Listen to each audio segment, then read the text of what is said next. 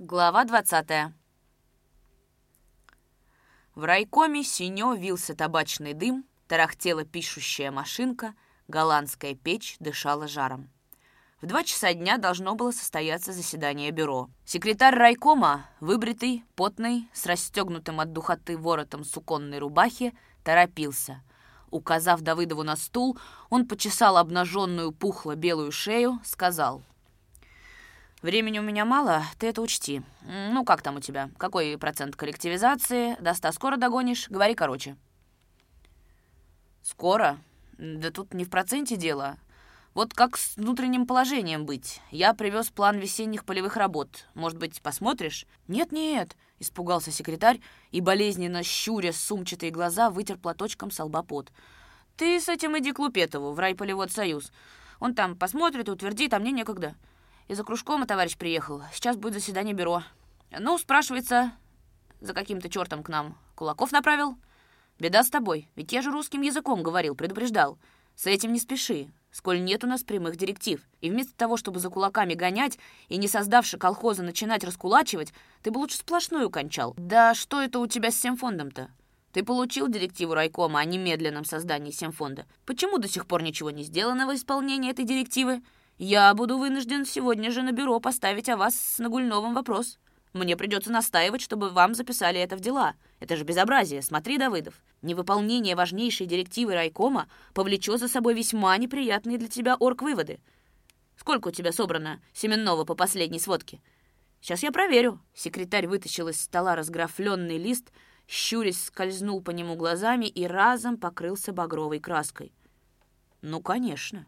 Ни пуда не прибавлено. Что ж ты молчишь? Да ты не даешь мне говорить. Всем фондом верно еще не занимались. Сегодня же я вернусь и начнем. Все это время каждый день созывали собрания, организовывали колхоз, правление, бригады. Факт. Дела очень много. Нельзя же так, как ты хочешь, по щучьему велению, раз-два и колхоз создать, и кулака изъять, и всем фонд собрать. Все это мы выполним, и ты не торопись записывать в дело, еще успеешь. Как не торопись, если округ и край жмут, дышать не дают. Семфонд должен быть создан еще к первому февраля, а ты... Я его создам к пятнадцатому. Факт. Ведь не в феврале же сеять будем. Сегодня послал члена правления за триером в Тубинской. Там председатель колхоза гнедых бузит. На нашем письменном запросе, когда у них освободится триер, написал резолюцию. В будущие времена. Тоже остряк-самоучка. Факт. Ты мне про гнедых не рассказывай. О своем колхозе давай. Провели кампанию против убоя скота. Сейчас не режут. На днях приняли решение обобществить птицу и мелкий скот э, из боязни, что порежут, да и вообще. Но я сегодня сказал Нагульнову, чтобы он обратно раздал птицу. Это зачем? Считаю ошибочным обобществление мелкого скота и птицы. В колхозе это пока не нужно. Собрание колхоза приняло такое решение? Приняло. Так в чем же дело? — нет птичников, настроение у колхозника упало. Факт. Незачем его волновать по мелочам. Птицу не обязательно обобществлять. Не коммуну строим, а колхоз. Хорошенькая теория. А возвращать обратно есть зачем? Конечно, не нужно было браться за птицу, но если уж провели, то нечего пятиться назад. У вас там какое-то топтание на месте, двойственность. Надо решительно подтянуться. Семфонд не создан, ста процентов коллективизации нет, инвентарь не отремонтирован. Сегодня договорились с кузнецом. Вот видишь, я и говорю, что темпов нету. Непременно агит-колонну к вам надо послать, она вас научит работать. Пришли. Очень хорошо, будет факт. А вот с чем не надо торопиться, вы моментально обтяпали. Кури. Секретарь протянул портсигар. Вдруг как снег на голову, прибывают подводы с кулаками. Звонит мне из ГПУ Захарченко. Куда их девать? Из округа ничего нету. Под них эшелоны нужны. На чем их отправлять? Куда отправлять? Видишь, что вы наработали? Не было ни согласовано, ни увязано. Так что же я с ними должен был делать? Давыдов осердился, а когда в сердцах он начинал говорить торопливей, то слегка шепелявил, потому что в щербину попадал язык и делал речь причмокивающей, нечистой. Вот и сейчас он чуть шепеляво, повышенно и страстно заговорил своим грубоватым тенорком — на шею я их должен был себе повесить. Они убили бедняка Хопрова с женой». «Следствием это не доказано», — перебил секретарь. «Там могли быть посторонние причины». Плохой следователь, потому и не доказано. А посторонние причины — чепуха, кулацкое дело, факт. Они нам всячески мешали организовывать колхоз, вели агитацию против. Вот и выселили их к черту. Мне непонятно, почему ты все об этом упоминаешь, словно ты недоволен. Глупейшая догадка.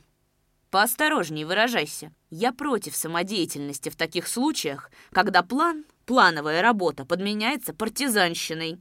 А ты первый ухитрился выбросить из своего хутора кулаков, поставив нас в страшно затруднительное положение с их выселением. И потом, что за местничество? Почему ты отправил их на своих подводах только до района? Почему не прямо на станцию, в округ?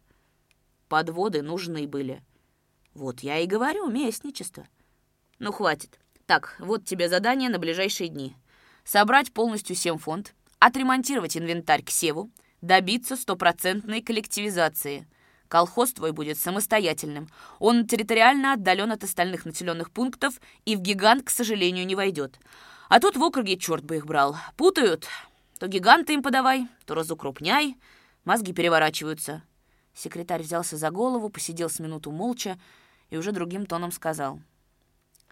«Ступай, согласовывай план в райполевод союз, потом обедай в столовке, а если там обедов не захватишь, иди ко мне на квартиру, жена тебя покормит. Подожди, записку напишу». Он быстро черканул что-то на листке бумажки, сунул Давыдову и, уткнувшись в бумаге, протянул холодную потную руку.